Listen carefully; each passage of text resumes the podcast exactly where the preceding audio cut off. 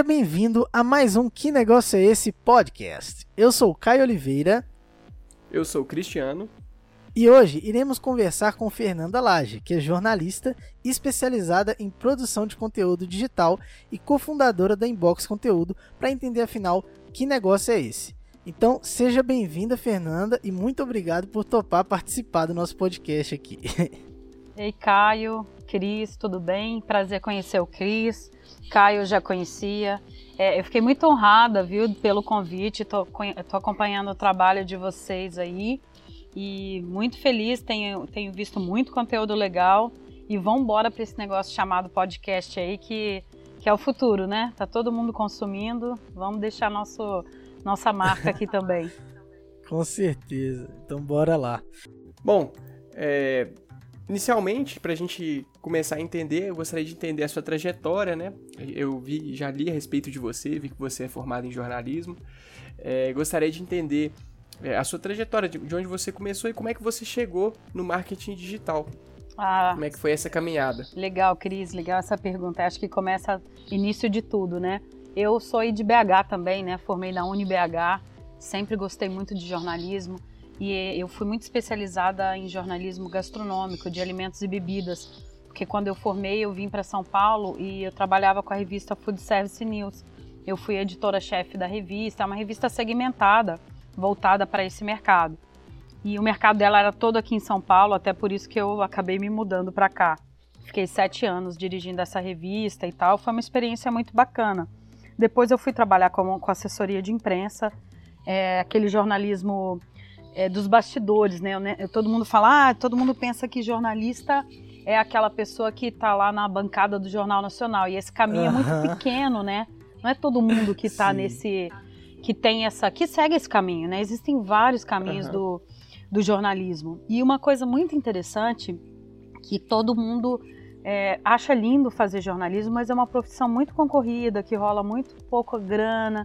Então, assim, eu brinco que jornalista tá to tava todo mundo fadado a morrer de fome, até descobrir o jornalismo digital, o marketing digital. E foi aqui em São Paulo que eu acabei caindo nesse caminho. Eu entrei para um grupo que chama Marketing de Gentileza, que é um projeto muito lindo de uma amiga minha que é top voice do LinkedIn. E a gente foi. Caraca. A partir do momento que eu comecei a, a conhecer esses caminhos do marketing digital, eu me apaixonei. E na minha primeira participação no Social Media Week, que eu palestrei, que é um dos maiores eventos da, da América Latina de social media, eu falei como, profiss... como o marketing digital, digital salvou a profissão do jornalista. Porque se todo mundo produz conteúdo hoje, o jornalista tem a, a obrigação, vamos dizer assim, de produzir conteúdo com mais qualidade. E, e aí todos os caminhos foram se abrindo, e é muito, é muito curso, é muita informação, porque toda hora tem uma coisa nova. E, e tem vários caminhos também dentro do marketing de, digital. Mas mais ou menos foi assim. É, eu me apaixonei muito pelo marketing de conteúdo, pelo marketing digital. E aí eu já tinha montado uma agência aqui em São Paulo com, com, na assessoria de imprensa para o mercado de alimentos. E aí eu fui migrando aos poucos para essa área de. Deve ter mais ou menos uns 3, 4 anos que eu caí nessa, nessa área do, do, do digital aí. Ah, então até, ah, até, que, até que é recente, assim, né? 3, 4 anos Sim, pra cá. Sim, é bem recente, Caio. A, a, Inbox, por exemplo, a Inbox Comunicação, que é a minha agência, né? Que virou Inbox Conteúdo depois, ela surgiu há uns 7 anos atrás. Eu já estou em São Paulo há 10. Só que, que ela migrou para inbox conteúdo mesmo tem uns dois anos. O, o jornalismo digital, né, o marketing digital como um todo, cara, é muito novo. Quem tem cinco anos de jornalismo digital aí já é dinossauro na área, sabe? Entendi. Então eu tô falando que é recente, mas acaba é, que você tá. É, é uma dinossauro já. já. eu já tô quase dinossauro. Entendi. É exatamente isso que eu ia te perguntar. Em relação à inserção no, no, nesse mercado, né? de, de marketing digital e as dificuldades, né? Porque o Brasil, a gente teve um, é, é, sempre um pouco mais atrasado, né? Vamos dizer assim, em relação ao resto do mundo com, com tecnologias. E não foi diferente com a internet, né? Popularização. E aí, exatamente isso que eu ia te perguntar, mas você já acabou respondendo é em relação ao desde quanto tempo para cá que você já está trabalhando com isso. É, mas assim, você sentiu alguma dificuldade de se inserir nesse mercado? É, de, de, expandir? Ah, sempre tem, né, Cris? Porque é o seguinte, é muito concorrido, todo mundo faz marketing digital. Eu estou te contando de uma trajetória que venho do jornalismo, de assessoria de imprensa, montei minha, fundei minha própria agência, atendi muitos clientes e ainda assim tenho muita dificuldade. Porque o marketing digital, ele é muito concorrido. Todo mundo faz hoje, né? Só que tem profissional para tudo, né? Tem o cara ali da esquina que vai fazer marketing digital, tem um cara que está se especializando para isso. E dentro do marketing digital existem vários caminhos. Eu custei a descobrir, por exemplo, que eu não sou uma pessoa de performance. Todo mundo acha que marketing digital é ter resultados com venda, com né? e-commerce, né? com, com, com anúncios de Facebook de grandes proporções, grandes empresas. O meu nicho sempre foi pequeno, de empresas menores e eu me especializei em conteúdo, em marketing de conteúdo. O digital, o marketing que é de, de performance, ele é completamente diferente. Embora eu tenha ido fazer um curso de marketing digital na Digital House também. Eu fiz uma pós lá, que é uma das maiores escolas de marketing digital hoje no Brasil. Fica aqui em São Paulo, é muito legal. Mas foi exatamente estudando mais sobre performance e sobre marketing de conteúdo que eu fui afunilando cada vez mais para conteúdo eu tenho resultado com orgânico, sabe? Eu sou a pessoa mais fã de orgânico que existe. Eu não faço anúncio, eu não faço alta performance. Meu negócio é, é escala de, de ganhar pelo conteúdo mesmo, sabe? Uhum. Isso é legal porque, assim, você vê que a maior parte da galera, assim, o que vende bastante é o pessoal falando de não, vamos investir para performance e tudo. E, e às vezes você sabendo qual que é o seu é, o, o que você realmente consegue fazer da melhor forma, você acabou se especializando nisso. Mas o que eu entendi então é que você acaba trabalhando com empresas, né? Então seria mais ou menos a agência que tem é, tra que trabalha com empresas, é B2B, ou tem algumas pessoas também que trabalham uhum. com você? Como é que funciona? Legal, Caio, sua pergunta. É o seguinte, eu, eu já trabalhei a maioria do tempo com empresas, era B2B, de negócio para negócios, né? E aí agora com a pandemia eu estou descobrindo um mercado novo que eu vou te falar sobre isso já já, que é sobre mentorias para pessoas mesmo. Quem está afim de aprender sobre conteúdo em redes sociais, conteúdo autêntico, conteúdo orgânico. A pandemia Isso, inclusive, chegou. é um trabalho bem bacana que ó, você está fazendo aí. A, né? pandemia chegou, os clientes desapareceram. Eu mudei aqui para o litoral para ficar isolada. E eu falei, meu, e agora, né? E aí veio aquela coisa, e agora? E aí eu criei essa mentoria para uma pessoa, para pessoa física, né?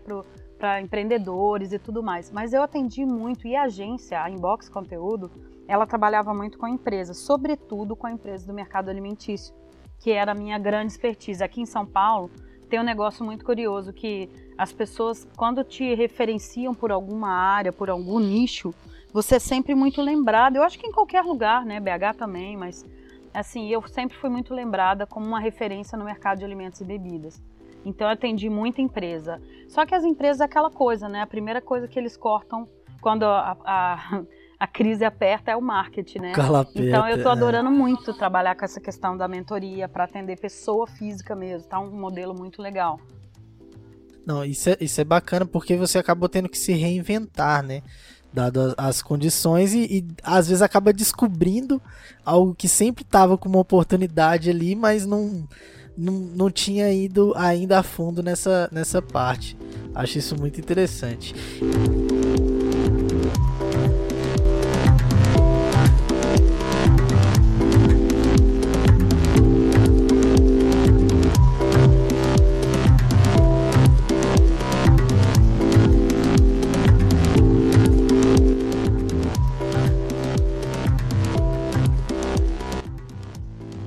Mas é, uma coisa que, que eu queria te perguntar é, é sobre o trabalho que você é, tem também como ghostwriter. Não sei se você ainda trabalha com isso, como é que funciona, mas porque realmente é, eu não sei como que funciona isso, né? Ah, e, e tenho bastante interesse em entender como é que é, que massa, é esse trabalho.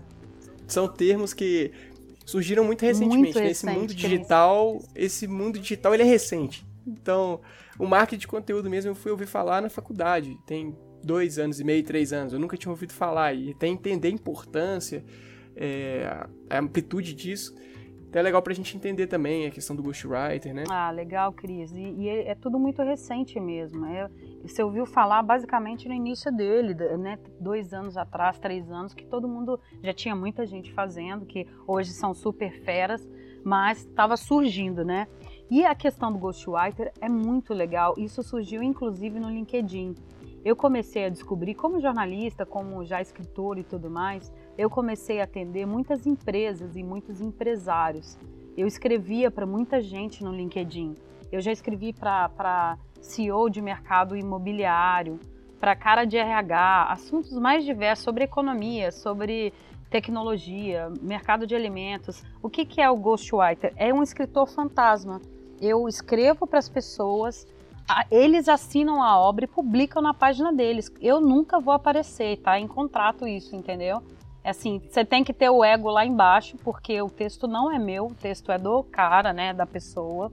Claro que assim, a gente segue uma linha de pauta, de raciocínio, de conhecer muito bem o negócio do, da, da pessoa. E um dos grandes desafios do Ghostwriter é encontrar a voz de quem você está escrevendo. Se a pessoa tem uma linguagem mais, mais coloquial, se a pessoa tem uma linguagem mais light, se ele fala mais leve. Eu sempre gosto de, de de um português bem light, assim, bem leve, sabe? Porque eu acho que chega muito mais próximo das pessoas.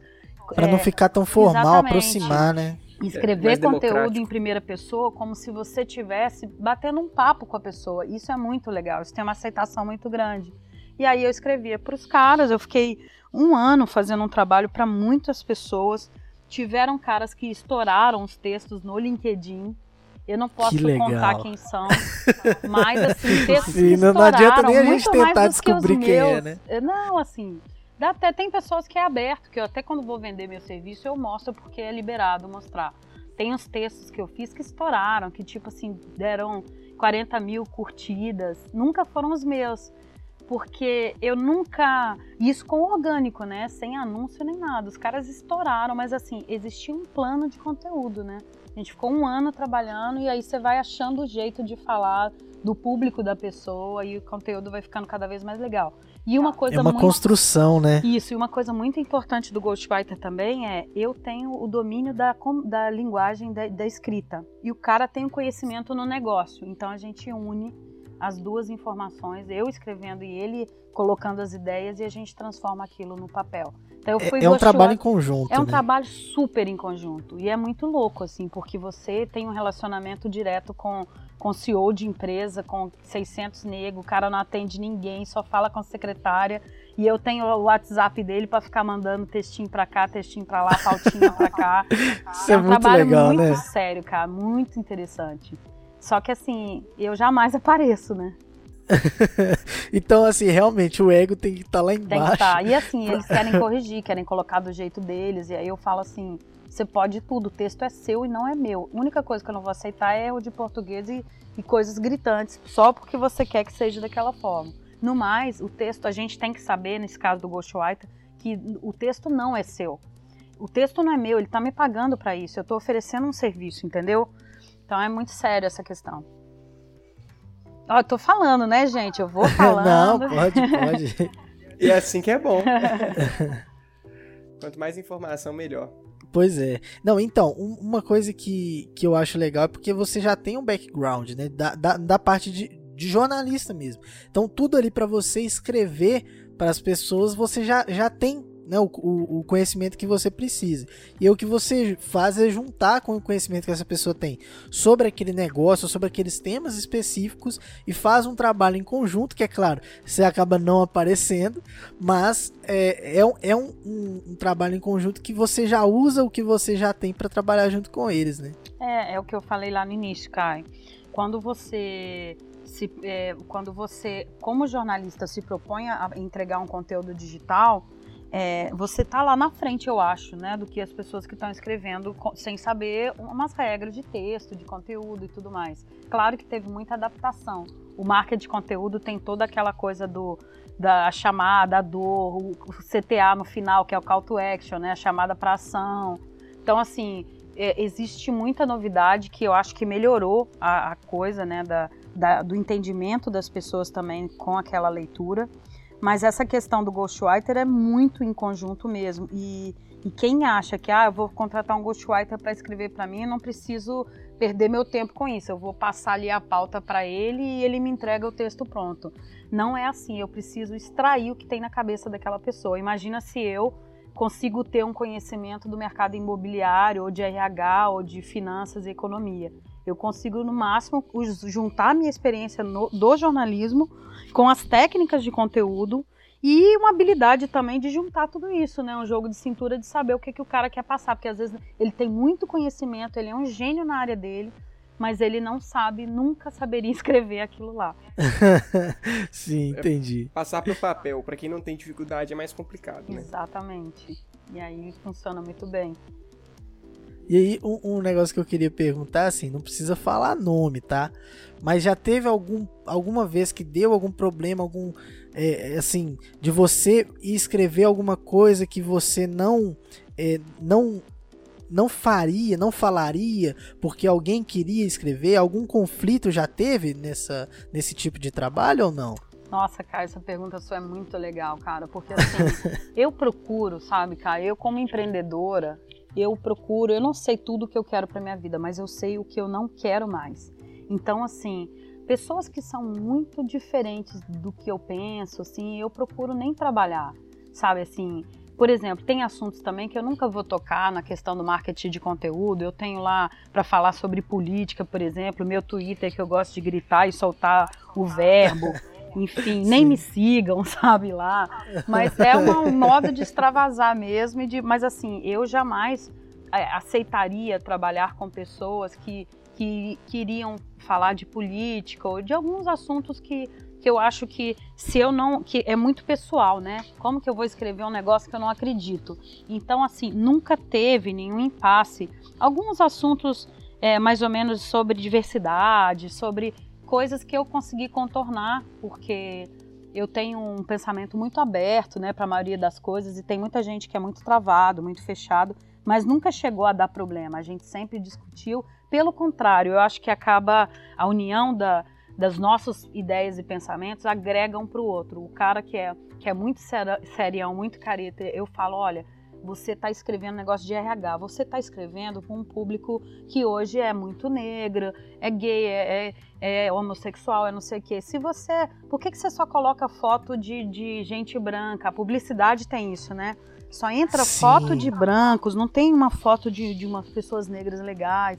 Então, com o passar do tempo, eu vou dando uma. implantando um jeito mais leve do cara abrir para essas questões. Fala, olha, por que você não põe um negro também nessa foto ao invés de só querer colocar foto branca? Porque embora você seja branco, você está escrevendo para um mundo de gente que, que nesse universo, então as pessoas vão se sentir mais próximas do seu conteúdo.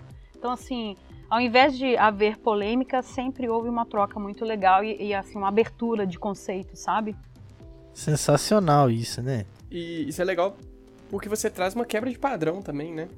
É todo um padrão de, de uma sociedade, eu acho que está no processo de quebra, de ruptura, e o seu contato com esse tipo de gente traz, traz essa quebra. Isso é importante também, ou seja, o seu trabalho a gente percebe que ele não é tão, ele não é o simples fato de você escrever e levar informação. Você leva muito mais que Tem isso. Tem né? muito né? mais por trás Sim, disso. Com certeza, gente. É isso aí, é quebra de paradigma, é e tem que ter jogo de cintura para ao invés de falar, esse cara é assim, assado, eu nunca mais vou falar, vou escrever para ele. É assim, a chance que você tem de, de mostrar para as pessoas um outro lado, que talvez elas nem se tocariam se você não, não se preocupasse com isso, sabe? Então eu acho que é nosso papel e também isso não acontece da noite pro dia. Eu já fui sei lá, já tive a idade do Caio, sabe? menino, assim, e às vezes eu era muito impulsiva, qualquer coisa que me desagradava, não tô falando de ser assim não, tá, Caio? O mundo mudou. Mas antigamente, é só idade. eu era, é, antigamente eu era muito impulsiva, eu jamais ia aceitar certas coisas. Hoje não. Hoje, assim, o próprio experiência profissional vai te levando para certos caminhos, entendeu? Que é uma troca melhor, onde você escuta mais e, e fala menos a sua opinião impulsivamente. Sim, acho que a grande palavra é a troca, né? Uhum, com certeza. E você imagina a oportunidade de falar com um cara desse, por exemplo, que eu, que eu escrevi no LinkedIn quase um ano para ele, que é um CEO de uma puta multinacional do mercado de construção civil. Imagina Caraca. a cabeça desse cara, tanto de coisa boa. E eu acabei tirando com esse meu lado humano eu acabei tirando coisas muito legais dele, assim, coisas que ele escrevia.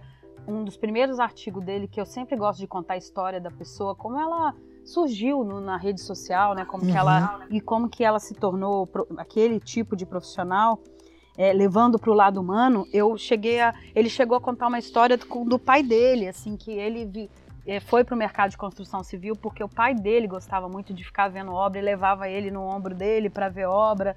Olha só, aí você acaba extraindo das pessoas o melhor, né? Uhum, Esse é o papel do produtor humana, de né? conteúdo também. Trazer a parte humana para a questão. Né? Sensacional, né? sensacional.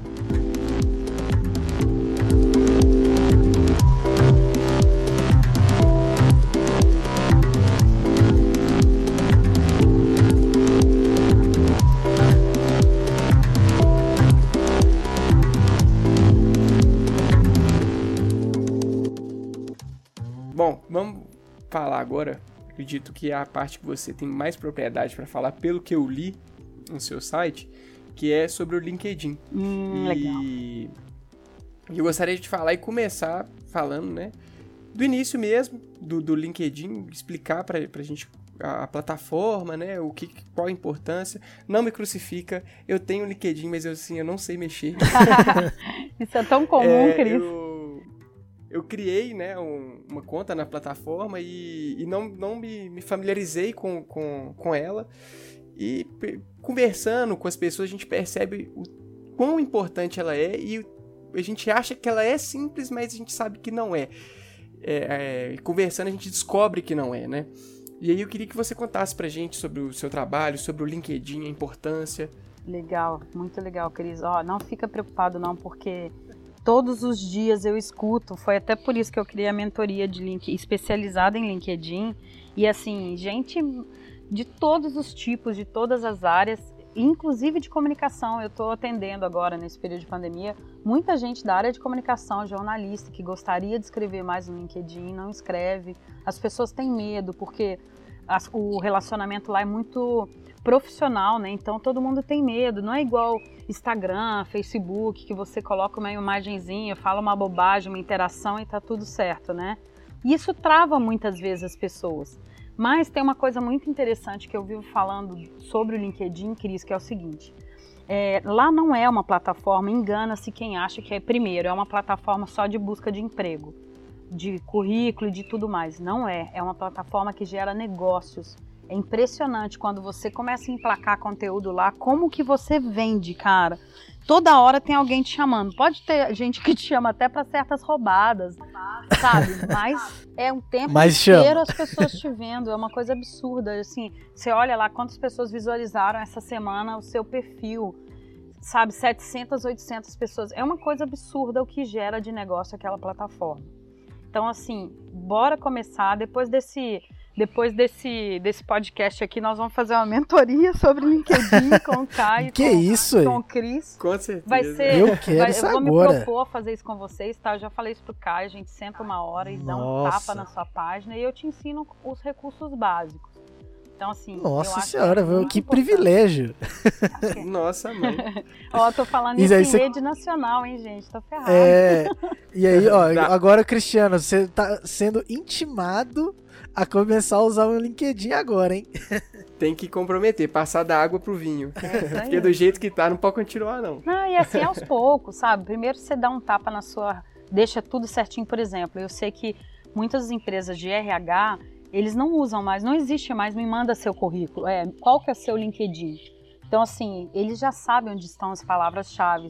Eles sabem o que, isso, que vão pro, pro, procurar. Então, você tem que estar tá com tudo lá muito bem definido definir qual que é o seu perfil, o que, que você quer, onde que você está, onde que você quer chegar, suas experiências melhores, a que você quer destacar, logicamente. É assim, é, com, é um seu currículo virtual e não só isso, uhum. é, é, assim. Mas é mais que isso. É né? muito mais do que isso. Eu estou falando só no sentido assim de RH, porque eu acabei de falar que ele gera muitos Sim. negócios né, nessa plataforma. Uhum. Então, assim, claro. é um negócio absurdo, gente, de, de interessante e precisa estar tá legal. Não precisa achar que da noite pro dia você vai virar um, um mega produtor de conteúdo no LinkedIn, mas começando pelo básico, uhum. assim, ah, esses dias a Rê, uma amiga minha, ganhou um prêmio de onde ela trabalha, na IBM, E ela não queria publicá-la. Eu fiquei brava com ela. Falei, cara, eu sou especialista nisso. Você ganhou um prêmio na, das mãos do presidente da IBM e não quer publicar. As pessoas acham assim, eu tô bem, eu tô empregada, eu tô trabalhando, eu não preciso de, não precisa, de mostrar né? essas coisas. Aí quando aperta, né? Quando a água bate na. Todo mundo. Ó, isso aí vai ter que editar, hein? Quando a água bate na. Não preocupa, não. Então, Cris, para ir explicando como que eu cheguei nesse, nesse caminho aí, como eu te disse lá no início, assim que eu, eu cheguei em São Paulo, eu tive a chance e a honra de entrar para esse grupo do marketing de gentileza. E, coincidentemente, nesse grupo tinham três pessoas que se tornaram top voices do LinkedIn, que são meus amigos muito próximos Caraca, e pessoais. Que legal! Em 2018, tem duas amigas, as duas Laíses, por incrível que pareça, e o Paulo Silvestre, eles se tornaram top voice do LinkedIn e era todo mundo do mesmo grupo. Então eu sempre acompanhei muito o trabalho deles. E assim, pouquíssimos brasileiros, né? Todo para quem não sabe que é top voice, todo ano o LinkedIn elege no mundo inteiro, em cada um na sua região, né? O Brasil começou isso em 2016. Ele elege é, as pessoas mais influentes da plataforma. Normalmente são uns 20, sei lá, se eu estou falando bobagem, 20, 30, mas. E aí eles ganham Caraca, o título é de Top Voice do LinkedIn. É, eles ficam para sempre, né, com esse título e tem várias é, privilégios na plataforma, como fazer lives e tal. Só Top Voice que faz live lá, não é qualquer ser humano. Entendi. Então, assim, eles são muito chatos para umas coisas. Então, assim, desde esse grupo do marketing de gentileza que eu comecei a ficar mais ligada no LinkedIn e aí fui me especializando, fazendo cursos, conhecendo muita gente que era fera lá dentro, acompanhando direto o trabalho desses amigos que eram top voice. E aí você aprende Nossa. muito sobre a plataforma, né? E, e, e, e, utilizando dados, né, que você disponibilizou no seu próprio site, a gente vê o, o tão importante é, o quão importante é você ser um top voice. Pelo que eu, né, pela gente acompanhando os dados aqui, é, se não me engano, são mais de 600 milhões de usuários no mundo, né, e no Brasil são mais de 40 milhões. Então, desses 40 milhões, é, você selecionar 20 que são é, referência naquilo que fazem, você percebe a importância que eles têm. E acredito que até mesmo por você ter esse contato com eles, e contato geral também, você percebeu a necessidade de prestar essa é, essa, esse acompanhamento, essa, essa consultoria, de, né? Essa consultoria, é, pode chamar de consultoria. É, acredito que seja por, até mesmo por você ter contato com eles que você percebeu essa necessidade também, né? Sim, e eu percebi que é uma plataforma que gera muito negócio para eu vender conteúdo, inclusive. Né? Para você também, Para vender né? o meu serviço para mim, para mostrar, né? Me, me, me dá autoridade no assunto. É, é uma plataforma muito importante, além de, de ser o seu currículo virtual ela é uma plataforma que vai criando uma certa autoridade se você se especializa no assunto. E até falando, é, Cris, você falou sobre dados, né? Tem um dado muito interessante que a gente sempre fala, ah, por que, que, que gera tanto negócio o LinkedIn, né? Aí tem um dado deles mesmo que fala que 49% dos tomadores de decisões, os CEOs, as pessoas que tomam decisões dentro da empresa, uhum. eles usam a plataforma constantemente. 40% desses caras usam a plataforma todos os dias, checam a plataforma todos os dias. E são pessoas que decidem dentro das empresas. E aí tá a diferença quando você fala de uma rede. Eu acho que é, é um ótimo exemplo para você diferenciar o LinkedIn de outras plataformas. Enquanto tem muito usuário ali a fim de entretenimento, de se divertir no, no Instagram, no, no Facebook e em outras, o LinkedIn uhum. tem gente ali que toma decisão diariamente dentro das corporações e que estão precisando de contratar serviços, de conhecer Sim. profissionais e aí por isso que gera, gera toda essa cadeia aí de network, de é, relacionamento. É a qualificação, né? Exatamente, do, do, dos usuários. Isso. É isso aí. Que eu acho que diferencia bastante das outras, né? Exatamente, Caio como como Instagram, até o TikTok. assim, as pessoas podem às vezes pensam muito em migrar seus conteúdos para essas outras plataformas de entretenimento, que não tem problema nenhum, claro, mas o próprio LinkedIn, eu mesmo tô, tô querendo aprender a, a, entender né, realmente a plataforma, porque eu uso é, já há algum tempo, mas acho que essa mentoria aí vai ser bem bacana. Ah, eu acho sim, vai ser muito legal. Quanto mais que vocês estão muito ligados em novas tecnologias, né? Vocês estão muito ligados em redes sociais. Eu, eu tenho acompanhado a apostila Pocket lá, que é um trabalho muito legal. legal. Que eu sei que, que, tão, que vocês estão arrebentando, sempre trazendo coisas novas e tal. E o LinkedIn é isso. Às vezes as pessoas falam, ai, que coisa chata, né? Ficar lá mais sério. E assim, eu sempre, esses dias, por exemplo, eu soltei um conteúdo lá exatamente para mostrar para as pessoas que é possível você mostrar os seus hobbies também e o seu lado pessoal na plataforma. Eu fiz um conteúdo humano, que chama né? Os Bons Morrem Jovens que eu conto a história de todos os ídolos da música aí que morreram aos 27 anos, e fora os brasileiros que também morreram, os meus ídolos que morreram de overdose. E, e aí, assim, foi, teve uma repercussão muito bacana. E o que eu queria dizer com isso é, gente, é possível também, esse conteúdo foi exclusivo que eu produzi para o LinkedIn, e eu quis dizer com isso, dá para você colocar também seus hobbies, tudo que hoje mostra um pouco da sua essência, é muito legal. As pessoas não querem saber só se, se o Caio é o melhor, tem o melhor podcast do Brasil. Eles querem saber se o Caio é um cara bacana, se é um cara humano, se é um cara engajado. Né? Então, assim, tem um monte de coisas legais que, que as pessoas não conhecem também na plataforma e que são muito interessantes. Com certeza.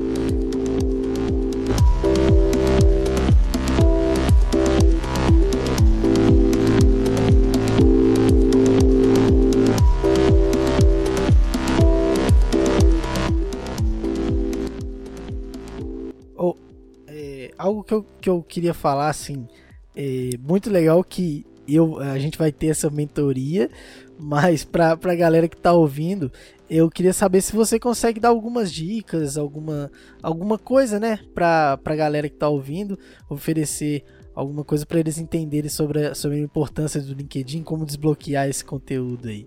Ah, legal. Então, eu até criei também, eu estou soltando agora nos próximos períodos aí, eu já tinha soltado esse material no LinkedIn. Essa mentoria surgiu exatamente do que o Cris falou logo no início ali. Cara, eu sou completamente travado no LinkedIn, eu não consigo escrever. Todo mundo tem medo. É jornalista, é comunicólogo, é gente de todas as áreas, gente muito cientistas, estudiosos que escrevem milhões de livros e tem medo de se expor no LinkedIn. Aí eu falei, gente, por que não ajudar essas pessoas? E na verdade, essa mentoria ela se baseia muito nos sete passos fundamentais para você fazer um conteúdo de qualidade. Que assim, ela tem esses sete passos que eu falei que eu vou lançar num e-book, que é o seguinte: primeira coisa, né, eu vou falar desses sete passos que vocês vão ver como é interessante. E aí isso serve para qualquer rede social e para qualquer, para o LinkedIn, para qualquer rede social.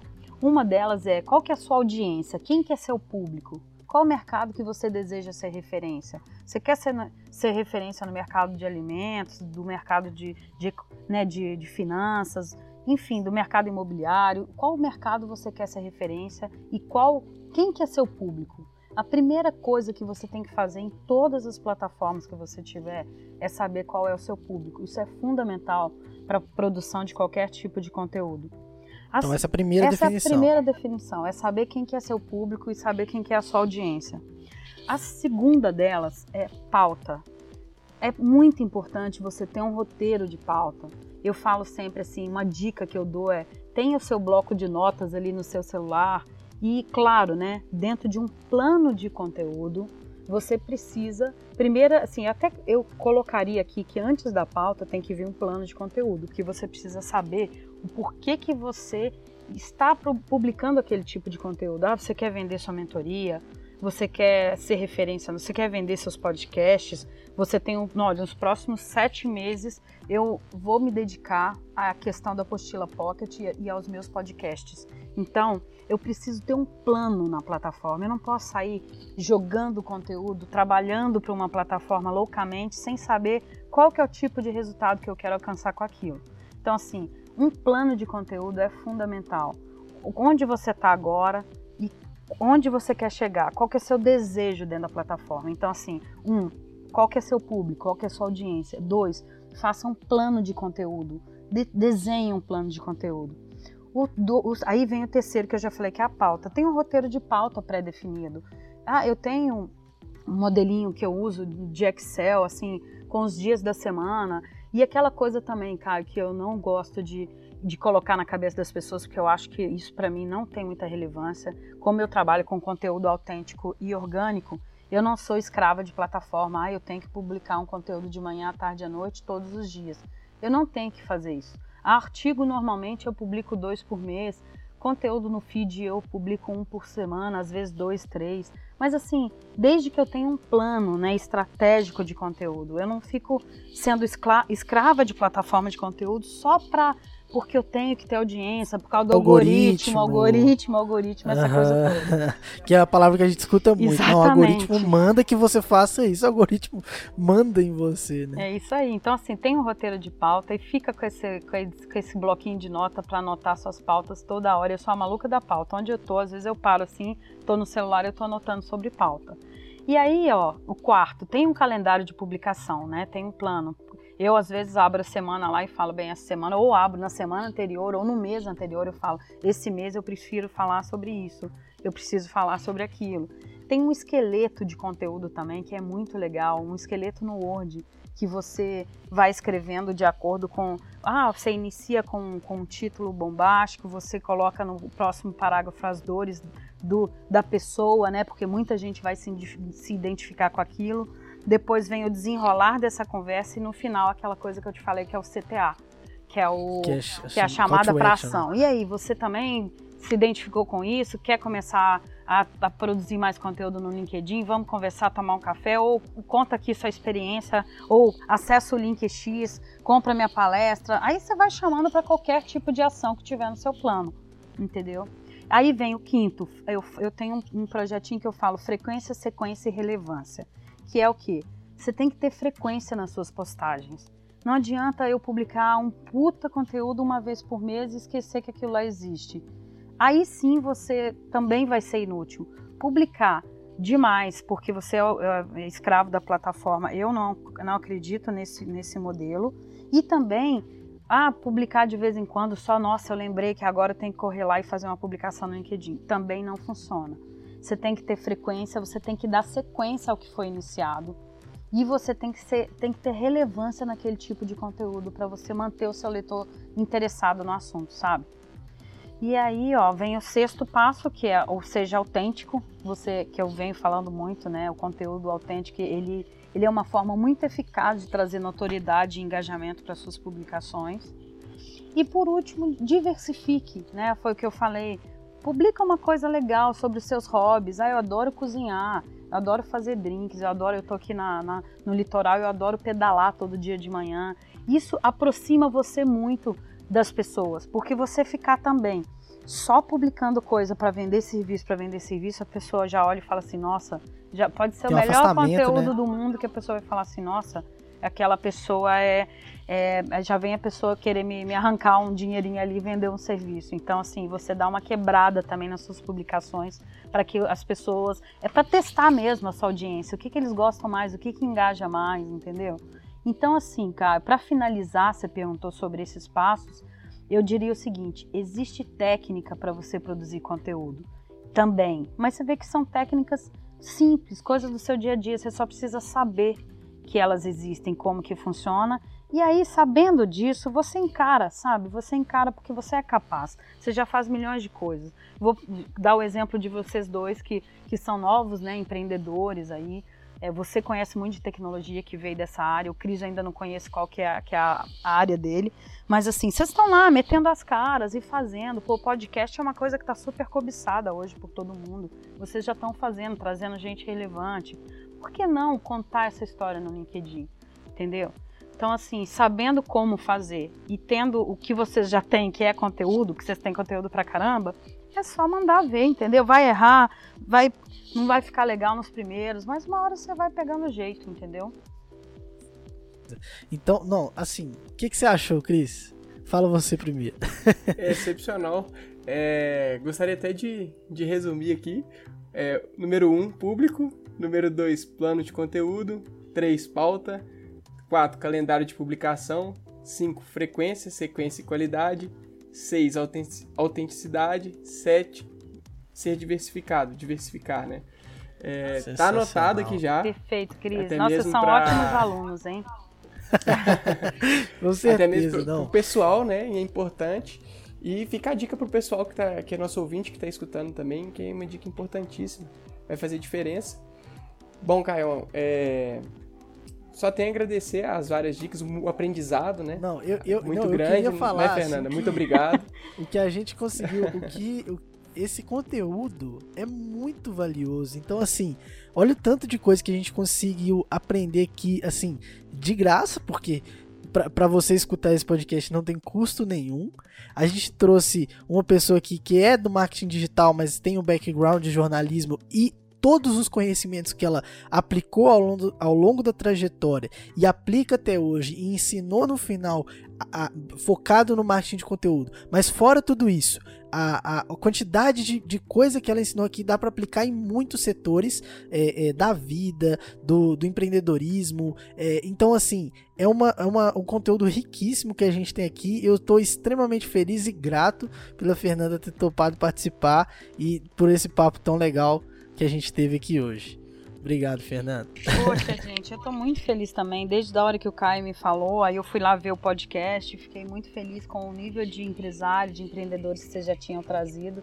Fiquei super honrada mesmo. O papo foi ótimo, vocês captaram a mensagem super, sabe? Eu acho que assim, como o Cris falou aí, o Caio também com entusiasmo, eu fico vibrando aqui.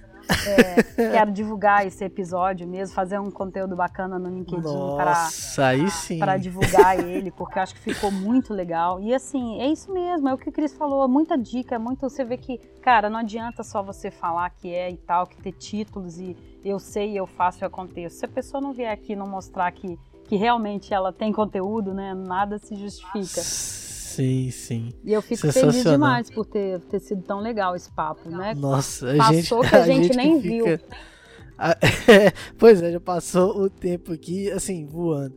Então eu queria agradecer, muito obrigado aí por ter participado. Eu tô extremamente feliz, eu acho que foi um papo muito legal e acredito que quem tá ouvindo tem um aprendizado aí e pode ouvir é, é, reescutar também esse podcast que, que vai estar tá sempre aprendendo.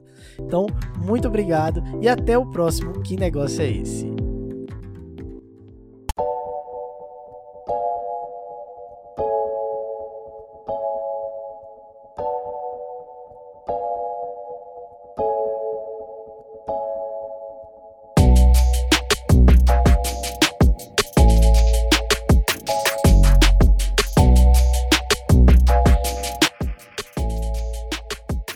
Edição Leonardo Landa. Uma produção Apostila Pocket.